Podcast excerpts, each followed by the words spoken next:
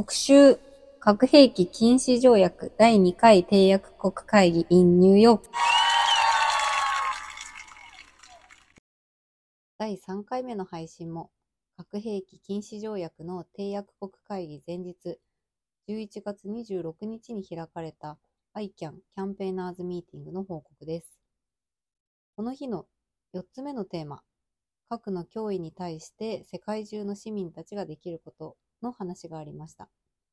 このセッションはかなり盛り上がって、私たちも熱い振り返りをしました。お聞きください。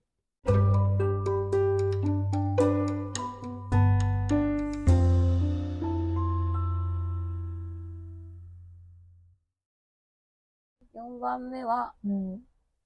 いろんな地域から、うんうんうん。その核の脅威に対して、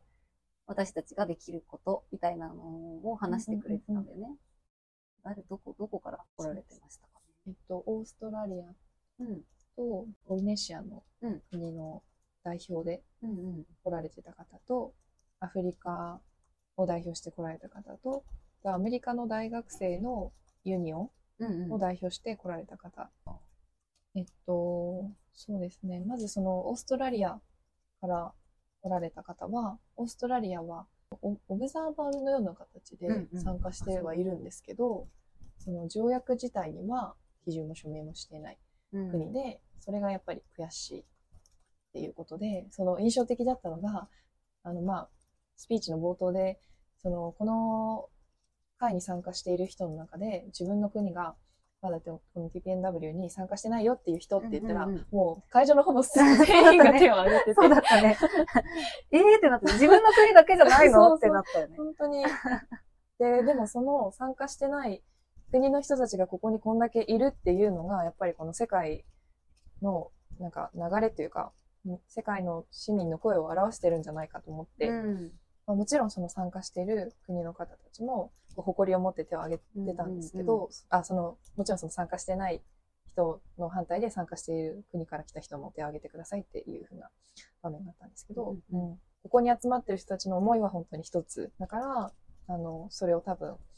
国に持って帰ったりしてこうそれぞれで運動したりとか、まあ、この私たちのこの集団全員でうん。こう世界に働きかけていくとかそういう動きにつながっていくんだろうなっていうびっくりした反面こう希望も持てた場面うんの一つでした。ううんん。そうだね。国が参加するっていうこともすごく大事だけど、うんうん。国の代表が言えることって結構言えないこともあって、うんとか、あの、国の代表に届かない声っていうのもすごくたくさんあると思うから、うん。国の代表も参加しつつ、やっぱこう、被爆コミュニティとかう、んうんあの、声を上げにくい人たちの声をアドボケートする人たちの市民の参加っていうのも、うんなんかこう、一緒に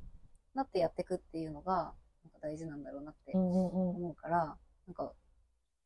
少なくとも日本とか手を挙げていたたくさんの国々の人たちは、市民側の参加はしているっていうところで、なんかポジティブに捉えて、あとは国が参加するだけみたいなうん。感じになっていけるといいよね。そうですね。もうこちらはもう準備万端なので、いつでも来てくださいみたいなうん。感じで。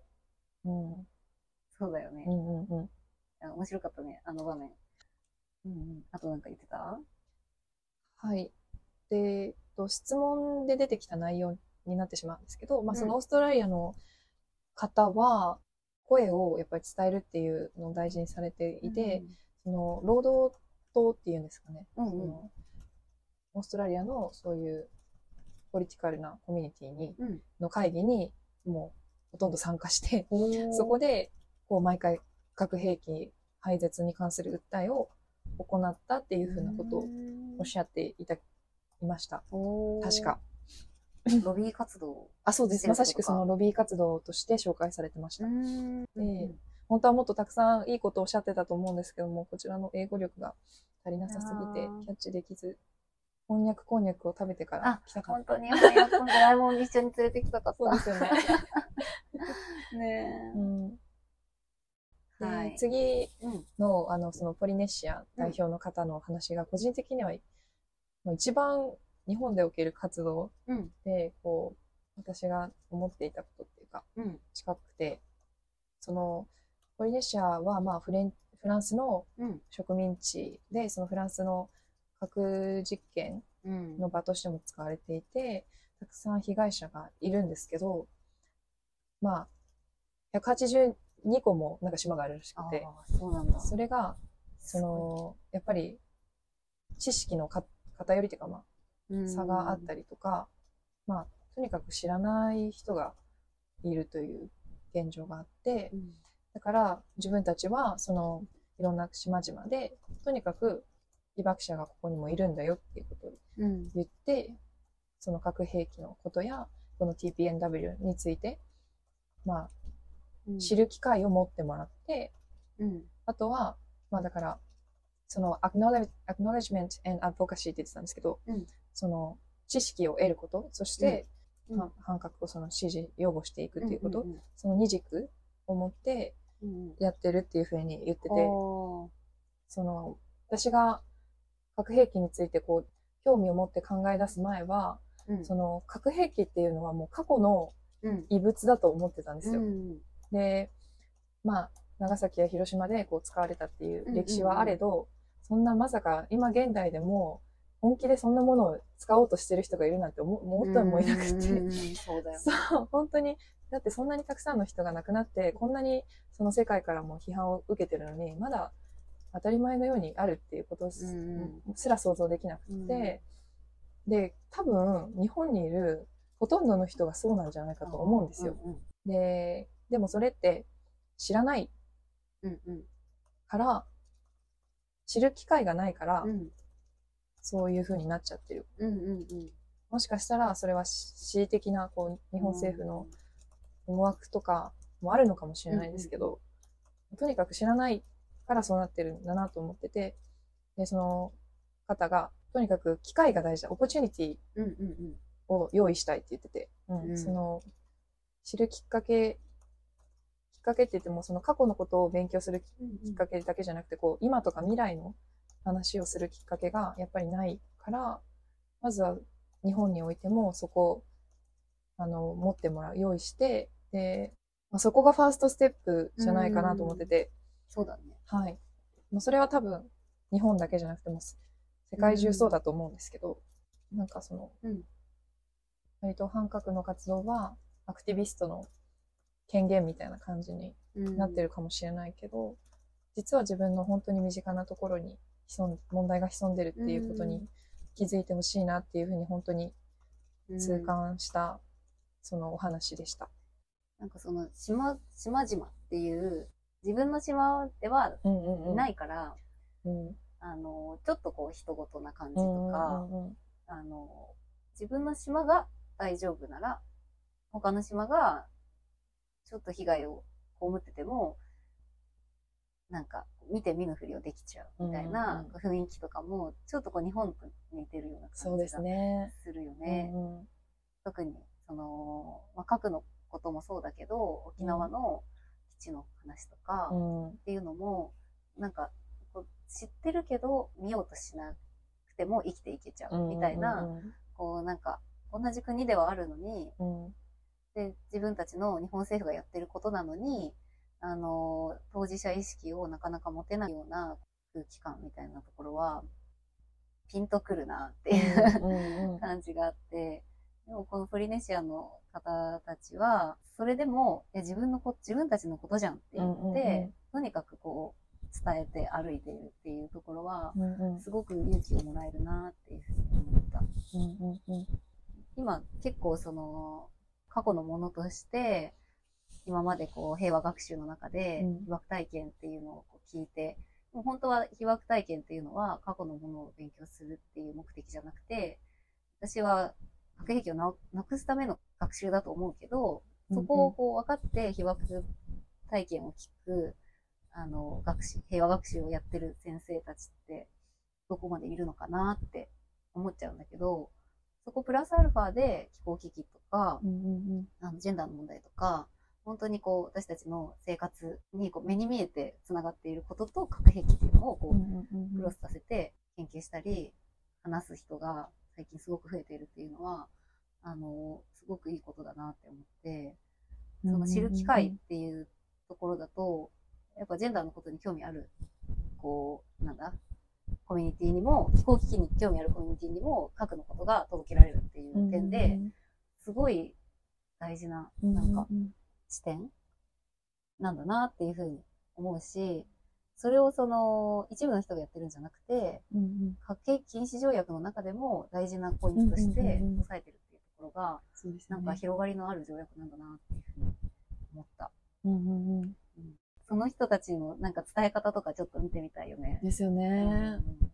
実際にそういうセミナーとかを行ってるみたいな、うん、もしかしたらホームページとか見れば書いてあるかもしれないですよね。うんうんうん、パネラーの中にはいなかったんですけど、うん、その会自体には3人か4人ぐらいそのポリネシアから来てて、うん、そうなんだ。一人一人紹介もされてたんですけど、そのパネルディスカッションの中で。うんうんうんうん、全員の顔は見れなかったんですけど。うんうんうん、よかった。なんか、私も言葉はわかんないけど、熱さがめっちゃ伝わってきた。はい。ポリネシアの方と次のアフリカの。アフリカもすごかったですね。熱かったよね。もう結構あの、喝采を浴びてませんでした。うんうん、そうだった、そうだった。うん、第4セッションはかなり盛り上がっ感じだったね。ねうんうん、はい。じゃあ次のアフリカの方、印象的だったことは何ですか？はい。えっと、アフリカでは、その、まあ、アフリカ自体を非核地帯にしたいっていうこう市民の思いがずっとあるんですけど、うん、今回のそのロシアのがウクライナに侵攻した時から、そのロシアがずっとアフリカに核を配備しようとしていて、うん、でもそういったことに対して、ずっとそのアフリカンコミュニティっていうのはもう声を上げられなかったっていうふうな話がありました。うん、で実際にこの TPNW に参加するっていう時も、外国からも、なんとその自分がいる国からもすごく圧力をかけられて、まあ、その背景には、例えばですけど、新型コロナウイルスの流行時に、そのワクチンの配布が遅れて、うん、あの世界でアフリカが一番最後だったので、その、まあ、それどころじゃなかったっていうのがあったりとか、その条約に参加したら寄付、ドネーションをなくすぞって脅されたりとか、うん、あとは、そのアフリカ原産のウランに対して、まあ、国がその産業を守りたいというか、うん、その原子力にどうしても反対できないっていう立場があったっていうことがあるので、うん、この TPNW に参加することがすごく大変だったけど、うん、でも自分たちは立ち上がってここまで来ましたというふうに言ってて、で TPNW にこうアフリカが参加できたことまあ、そこまでのこの道のりのようなところを話してくれて、うん、うん、ここですごく拍手喝采がありました。うん、アフリカンユニオンの話も出てました。うんうん、そのアフリカンユニオンが、こう、ずっと比較というか反核的な立場に立っていたっていうふうな話され方をしていて、あの、話を聞いてて思ったのが、核兵器を所有しているアメリカやまあロシアのような大国が核兵器に反対するような国を押さえつけるみたいな構図が、やっぱりあのおかしいなって思うと同時に、この TPNW っていう条約が、そういう小国がその大国に立ち向かえる手段だなってすごく思って、一つ一つだったら小さい声だけど、こうやって集まって世界のほとんどの国が、そして、あの、その今回のイベントの場にたくさんアメリカの人がいて、うんうんうん。アメリカの市民もこれだけあの核兵器廃絶を目指してるっていうことが、うん、こうこの TPNW ってこの条約にすごく集結できるっていうか、うん、その思いを乗せられるんじゃないかと思って、うんうんうん、その参加を表明するまでに本当にたくさんの困難があったと思うんですけど、うんうん、アフリカとか、うんうん、そのポリネシアとか小さな国でもこれだけ世界を変えていけるパワーになれるっていうのを示してくれるん。じゃないかと思って、うん。そういうなんか、なんて言えば、なんて表現すればいいかわからないですけど、なんか感慨深さみたいなのを感じました。うん。そうだね。核兵器に反対する国を押さえつける構図って、うん、確かにめちゃめちゃおかしくて、うんうんうん、その加害国が被害国に対して、うん、その加害をさせ続けてくれっていう表明なわけじゃんね。でそれをなんか堂々とやることがなぜか許されてしまう世界だったけど、公式にそこに対抗する手段を自分たちで作ったっていうことが、ものすごい力になるよなって、確かに思うよね。パラダイムシフトってよく言われるけど、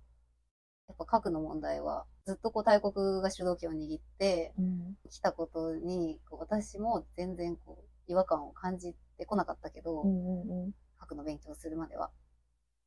でも、なんか、明らかにやっぱおかしいっていうのをう、んなんか言えるようになったってことだよね。はい。やっぱ正しいことを言えるようになるっていうこと自体が、めちゃめちゃこう、市民運動とかう、んうんあの、被害の当事者に力を与えてくれるなってうんうんうん思うよね。ですよね。うんこの会議の場で発言されるこの日本の被爆者の方とか、うんうん韓国のあの被爆者の方とかも、それ、それ以外のたくさんの人たちが、一人一人だったら、その、その国に押しつぶされているようなことも、この場でだったら表明できるっていうことの意義とか、うん。その核兵器だけじゃなくて、そのいろいろな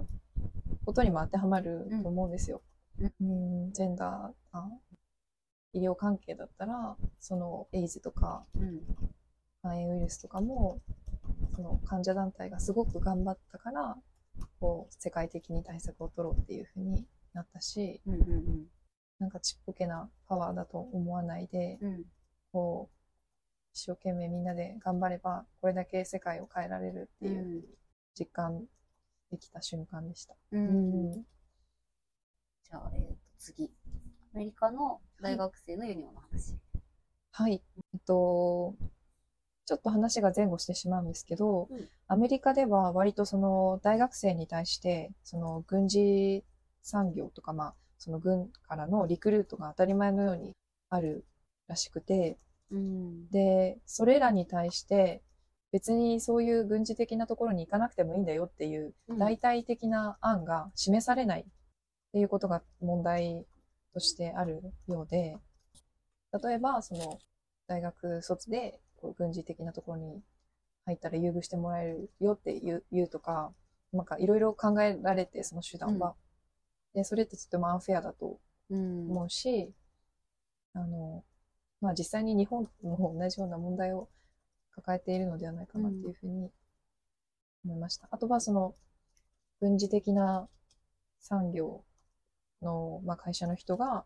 うんその学生がそその目的でなく開発したような、その科学技術を、こう、登用するということがあるようで、そうなんだ。その二つうん。に反対しする大学生の声があって、その彼らがこう主張する核兵器の未来っていうのが、うんうんえっと、すごく語感が言うので英語のまま言うと、うん。educate, うん。advocate, eliminate のこの3ステップで、その核兵器のことをこう教育する。うん。そして、その、まあ、アドボケ。ーション、うん。を行う。そして、最後は廃絶、エリミネートする。うんっていうこうステップがうん。必要だよねっていうのが、そのアメリカの大学生が求める未来像として言っていて、うんうんアメリカっていうのは本当にもう当事者で、なんか私のイメージでは、そのアメリカの人たちって、あの、まあ確かにその核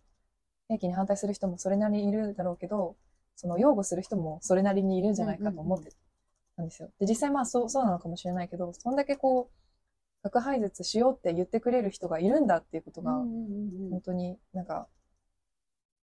あの、考えてなかったっていうか、あうん。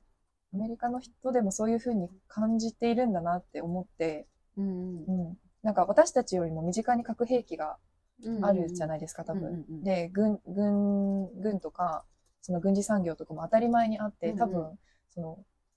友達のお父さんお母さんとか、親戚とか、もしかして自分の両親とかが関係してるかもしれないうん中で、そんなことが言えるんだと思って、うん。そこに驚きを感じたし、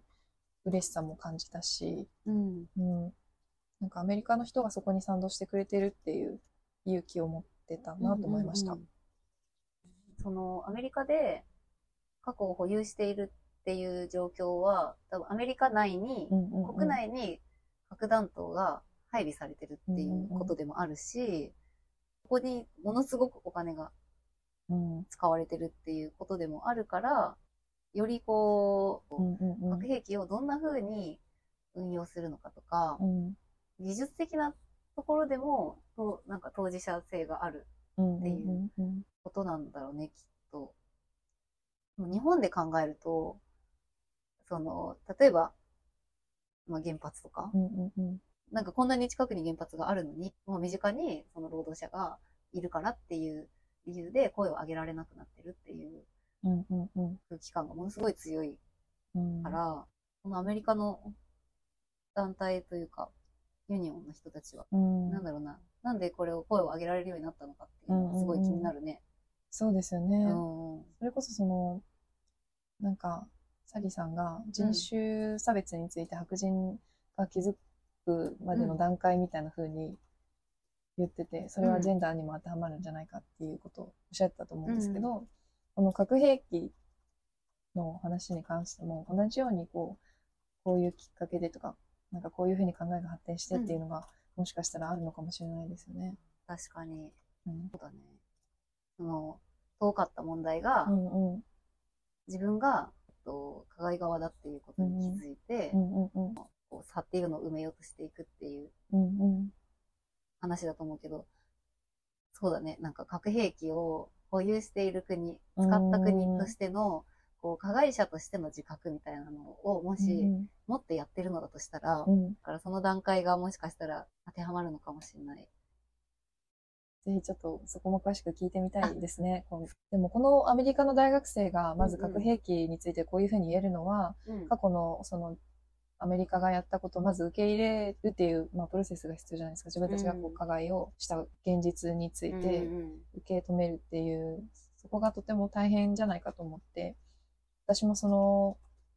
まあ、この活動を始める前までは、その日本が中国や韓国や東南アジアの諸国に行ってきたことっていうのはあまり意識したことがなかったので、そんな中でいろんなその日本の加害のことについて学んでて、うんうん。でも自分たちがどう責任取れるのかっていうのは正直わからなかったっていうか、あの、別に今毒ガスを作ってるわけでもないし、うん。今人体実験をしてるわけでもないし、どういうふうにこれを未来につなげていけるのかなってずっと思ってたんですけど、うん。こういうふうにアメリカの大学生が核兵器についてこういうふうに発言してくれたっていうだけで、私は日本人の学生としてすごく嬉しかったので、うんうん。ただその、私たちがそれについて興味を持って反省していて、その未来をなくしていきたいっていうふうに思ってるっていうことを、がちゃんと周りに伝われば、うん。うんそれだけでも大きなこうん。うんう意味があるんじゃないかっていうふうに思って、だからこそこう、今私たちにできることの一つとして、とにかく自分たちがこう思っていること、うん。考えていることをこう発信していくことがあるんじゃないかと思って。この核廃絶の運動とか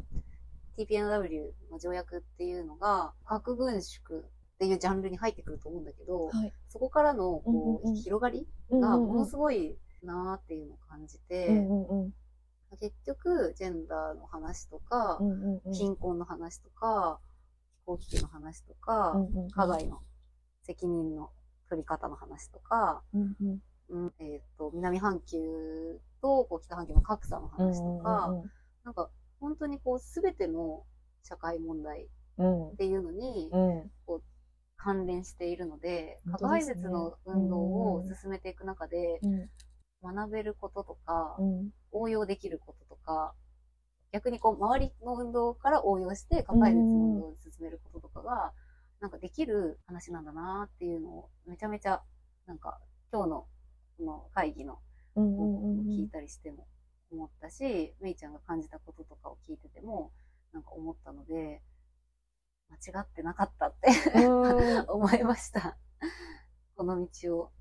信じて、解絶の運動をしてきてよかったなって思ったし、なんか、こう最近さ、そのガザのこととかがあって、全然知らなくて、うんうんあの、パレスチナの歴史とか。で、それをこう勉強したり、今起こってることをこう、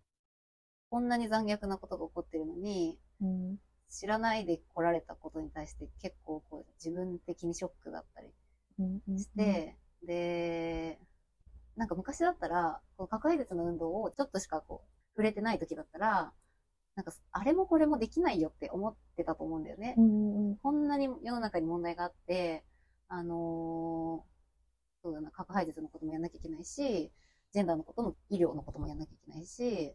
とにかく取り組んでることがいっぱいある中で、ガザのこともやんなきゃいけなかったのかって思って、ショックであることと、プラスでこう負担感がすごい増してたと思うんだけど、なんかこの前、ガザのこと勉強したときに、負担感っていうよりは、すごいこう核廃絶の話とつながりを感じて、うん。なんか結局全部人権の話だったっていうことに気づいて、だから、その、ガザのことを改めてゼロから勉強して何かをアクションを起こすっていうよりは、今私がメインでやってる